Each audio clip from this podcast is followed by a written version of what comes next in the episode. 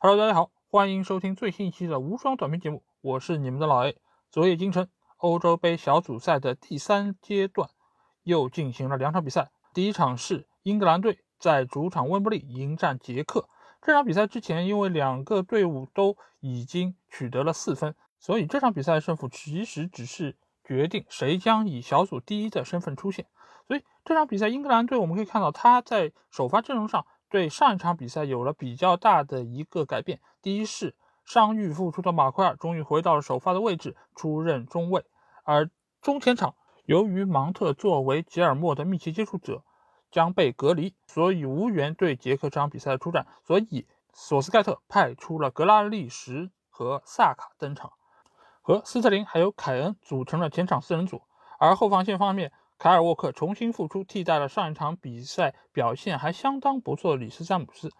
卢克肖仍然出任左边后卫。那这场比赛我们可以看到，就是呃这几个新登场球员，其实这场比赛给我们都带来了比较出色的一个表现。啊，首先我们来说一下马奎尔。马奎尔这场比赛在整个防守端的一个表现是非常的稳定，而且他带球推进的一个能力也在这场比赛中得到了一个比较突出的一个表现。因为我们知道这个赛季马奎尔在曼联作为后场的一个出球点，其实是被多次使用到，而且他的一脚传球的功力也是非常的出色。这场比赛我们也可以看到，他中场有一脚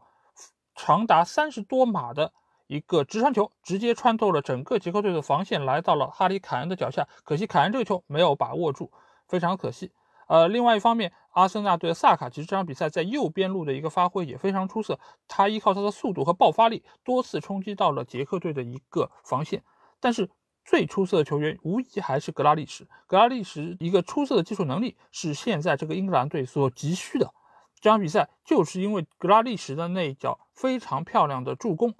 使得斯特林快乐男孩再次收获进球，但不得不说，这场比赛斯特林的表现也非常不错。他在左边路也多次依靠着他的速度冲破了捷克队的整个防线。其实斯特林的主要问题还是出在他的把握机会能力的那一下。他如果能够把这个方面做好，相信他的成就一定是比现在要高得多。那这场比赛其实，在英格兰取得领先之后，索斯盖特在中场就换上了亨德森。亨德森的上场其实也使得整个英格兰的这场比赛在中场的一个控制力得到了一个加强。在中场结束之前八十几分钟，我们期待已久的桑乔终于获得了出场机会啊！因为在这场比赛开始之前，非常多德国的媒体都发出了一个质疑声啊，就是在德甲表现如此优异的桑乔，为什么没有办法在英格兰队出场哪怕一分钟？那索斯盖特终于在小组赛的最后一轮给了桑乔差不多十分钟的一个出场机会。当然，由于出场时间有限，桑乔也很难给我们展现出他高人一筹的一个实力。但是对于桑乔的使用，我们仍然要提出一个问号，就是萨卡都得到了八十几分钟的一个出场机会，为什么桑乔不值得或者不配拥有多一点的出场的时间来给他展现自己的能力？难道索斯盖特是希望桑乔在淘汰赛中作为一个骑兵出现吗？这个其实我觉得倒是可以作为一个看点，但整个这场比赛其实纵观双方的一个表现啊，真的是有一些沉闷和无奈啊。因为我们可以看一下，就数据统计上来说，英格兰队整场比赛只有五脚射门，而捷克队仅仅只有一脚打中门框的一个射门，所以双方其实对这场比赛的一个投入程度，我觉得都是比较低的。一个原因是在于，由于昨天 B 组和 C 组两个小组第三都是只有三分，所以。使得其余几个小组只要拿到四分，就一定可以小组出线。所以捷克在打到下半场的时候，他们觉得这场比赛我与其去和英格兰队硬刚，还不如节省一下体能，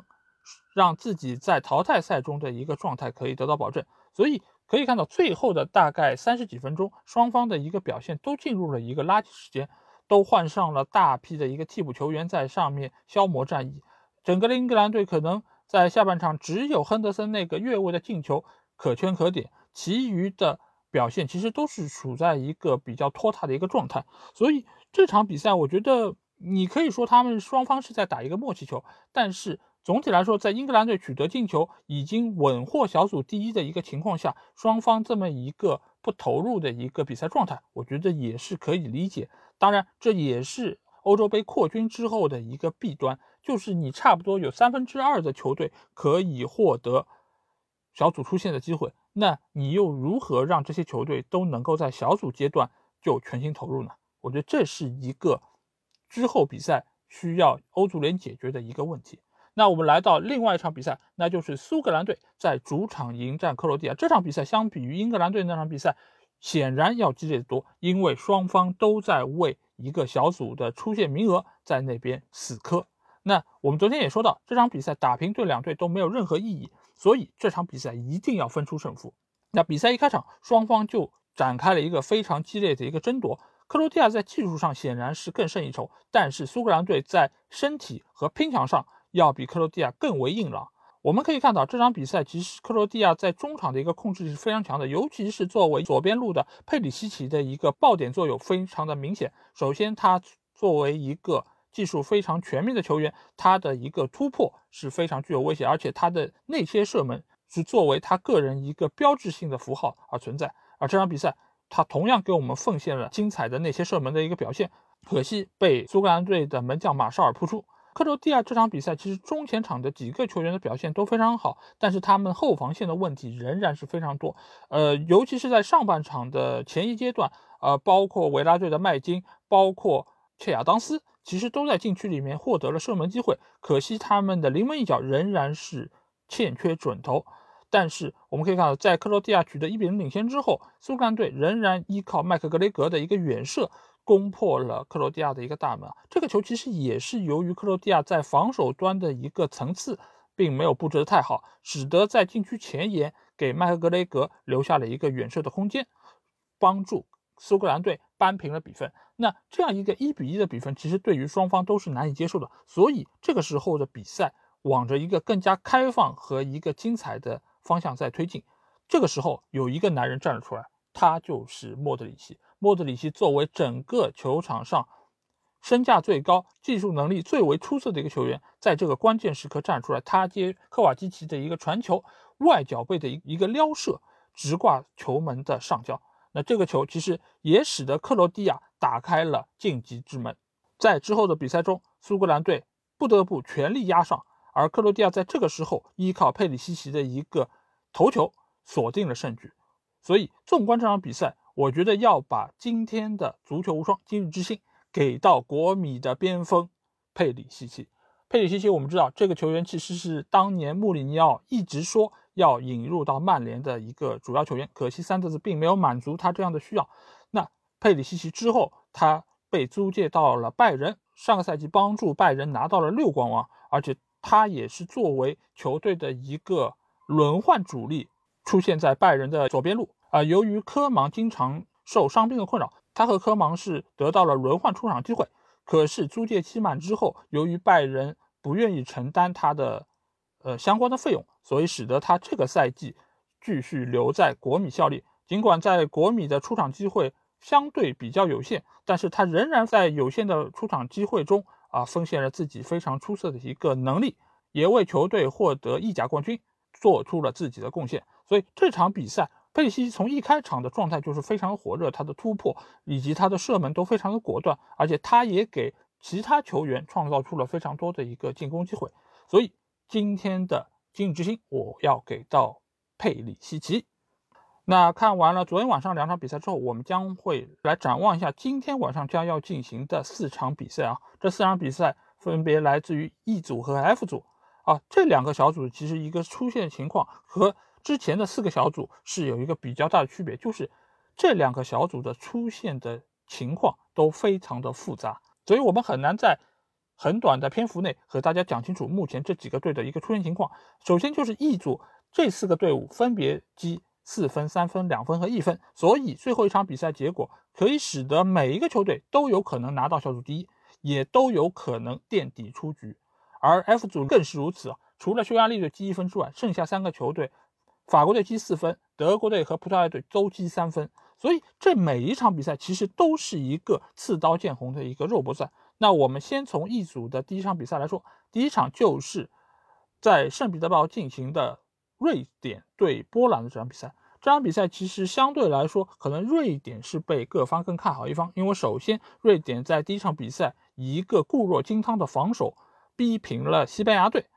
而第二场比赛又依靠伊萨克和福斯贝里的一个出色表现，以一比零战胜了斯洛伐克，带走了一场胜利。我们可以纵观瑞典最最近的几场比赛啊，我们可以看到他们的防守端的表现是非常的稳定，而进攻端尽管他们的进攻的一个表现很难称为出色，但是他们如果面对呃防守比较薄弱的波兰队，我觉得仍然是可以取得一些进球的机会，而且再加上目前来说，波兰只是依靠莱万多夫斯基的话，也很难攻破对手球门，更何况瑞典的防线这届比赛的一个。表现一直非常出色，因为我们可以看到近期，呃，他们连续七场比赛保持不败，而且近两场小组赛一球未失，而且他们在历史上与波兰的近三次交锋中全部取胜，所以他们在心理上也占据了非常大的一个优势。而波兰这一边，由于上场比赛莱万多夫斯基取得了小组赛的第一个进球，也有可能使得他打开了自己一个进球的账户。在这场比赛中，莱万的表现一定是这场比赛中一个非常重要的一个看点。林德洛夫能不能防守住莱万多夫斯基的一个强力的一个冲击，就是非常大的一个看点。当然，瑞典队的伊萨克仍然将会作为小小魔兽冲击波兰队孱弱的一个防线，看看到底是哪一方的前锋球员状态更好，能帮助自己的球队赢得这场比赛的胜利。当然，由于瑞典队已经手握四分，所以他们在心态上会更好一点。当然，也有可能会显得更加的保守一点。所以我看好这场比赛，波兰队有望从瑞典身上拿到分数。那第二场比赛就是传统劲旅西班牙队在自己的主场迎战斯洛伐克。说到这个主场，其实也有非常多的节目有说到，这个其实是塞维利亚的第三主场啊，作为一个长期被废弃不用的一个主赛场。所以它的整个的草皮的养护以及整个的周遭的环境都是为各方所诟病啊。所以西班牙这几场主场比赛的一个表现不佳，其实和这个球场也有非常大的一个关系。这场比赛他们仍然是在这个主场进行，所以对于西班牙队的一个整体发挥，我仍然很难抱以一个很乐观的一个态度啊。首先就是西班牙队的一个把握机会能力啊，通过这两场比赛。看不出他们有任何的一个复苏的迹象。第一场比赛试了是莫拉塔的单前锋，呃，第二场比赛又试了莫拉塔和赫拉德莫雷诺的双前锋。那这场比赛，路易斯恩里克将会排出什么样的一个阵型呢？而且最近几场比赛，作为西班牙队在预选赛时候表现最出色的奥尔莫，其实一直表现的不是特别的出色。两轮过后，传球成功率只有百分之七十都不到。所以奥尔莫的表现，其实某种程度上是决定了西班牙队。整个进攻线的一个发挥，那这场比赛我预计莫拉塔仍然将会作为主力前锋出战，所以他的表现如何将直接决定西班牙队能否从斯洛伐克身上拿到三分。但是我们看一下斯洛伐克这边，他的后防线有小组赛表现非常出色的国际米兰的时刻，那他对于莫拉塔的一个技术特点还是非常熟悉，因为他们同样都在意甲效力。这个赛季，国际米兰和尤文图斯各项赛事打了四场比赛，尽管互有胜负，但是莫拉塔都没有取得进球，所以可见时刻对于防守莫拉塔应该还是比较有心得。所以这场比赛最终的看点其实还是在于西班牙这种令人催眠的传控的打法，是先让对方睡着，还是让自己转晕啊？所以这场比赛，我觉得作为一个传统强队，如果西班牙队没有办法取得胜利，甚至于是收获了一场失利的话，那。他们将会从小组垫底出局，那对于整个西班牙队是一个比较大的打击，而且作为球迷来说，也不太希望这样一个拥有众多球星的球队离开我们。那我们来到了 F 组的两场比赛，这两场比赛我可以说是非常非常的引人关注。第一场比赛是德国在慕尼黑的主场迎战匈牙利队，这场比赛我觉得，呃，一个非常大的看点是在于匈牙利队离开了他们恐怖的。一个坐满球迷的普什卡什球场之后的表现将会如何？我个人觉得非常非常的困难，因为匈牙利队上一场能够逼平法国队，一方面是由于他们的一个实力得到了一个展现，另外一方面也是在于球迷对于他们支持。他们来到慕尼黑，缺少了这么多球迷的支持，整个匈牙利队是否还能够表现那种决心和那种一往无前的态度？我觉得本身就是存疑。另外一方面，匈牙利的整个打法其实也是。德国队所不惧怕的，因为他们都是以意志品质和拼抢，或者说是坚毅这一方面来著称。而法国队相对来说，他以技术见长，他在球队的硬朗程度方面和匈牙利队这种球队来说还是有一定的区别，所以上场比赛法国队没有办法取得胜利，某种程度也是因为这方面一个风格上的一个克制。所以这场比赛相对来说，呃，整个德国队经过了上一场大胜葡萄牙队以的胜利之后，球队的一个心气儿和他们比赛的信心是一个比较大提升。尤其是上场比赛表现出色的左边路戈森斯，还有右边路的基米希，这场比赛仍然将会给到匈牙利队一个非常大的一个考验。另外一方面，匈牙利队上场比赛表现非常出色的罗兰绍洛伊，这场比赛相信仍然会在左边路给德国队一个比较大的考验。但德国队在这边有金特尔，加上会积极回防的基米希，所以相信也会对罗兰绍洛伊是一个比较大的遏制。所以这场比赛我更看好的是德国能够以一个比较轻松的心态获得胜利，拿到小组的一个出线权。那最后一场比赛也是小组赛阶段最具看点的一场比赛，就是葡萄牙队迎战法国队。葡萄牙队作为欧洲杯的卫冕冠军，而法国队作为上届世界杯的冠军，这样一场火星撞地球的比赛一定会引起各方关注。而且这场比赛中，C 罗将面对。新绝代双骄中的姆巴佩，其实这也是另外一个极大的看点。但是过往两队的六次交锋，葡萄牙队未尝一胜啊，输掉了四场比赛，所以在交锋的心理上是处在一个下风。那上一场比赛，C 罗其实呃面对德国队贡献了一球一助攻，个人的状态还是非常出色。但是我们也知道，除了依靠 C 罗之外，葡萄牙队其他进攻线的球员。可能才是葡萄牙队取得胜利的一个关键啊！因为 C 罗在中前场，如果他以中锋的一个态势和熟悉他的瓦拉内缠斗的话，那我相信 C 罗其实本身他的一个攻击的火力会受到一个极大牵制。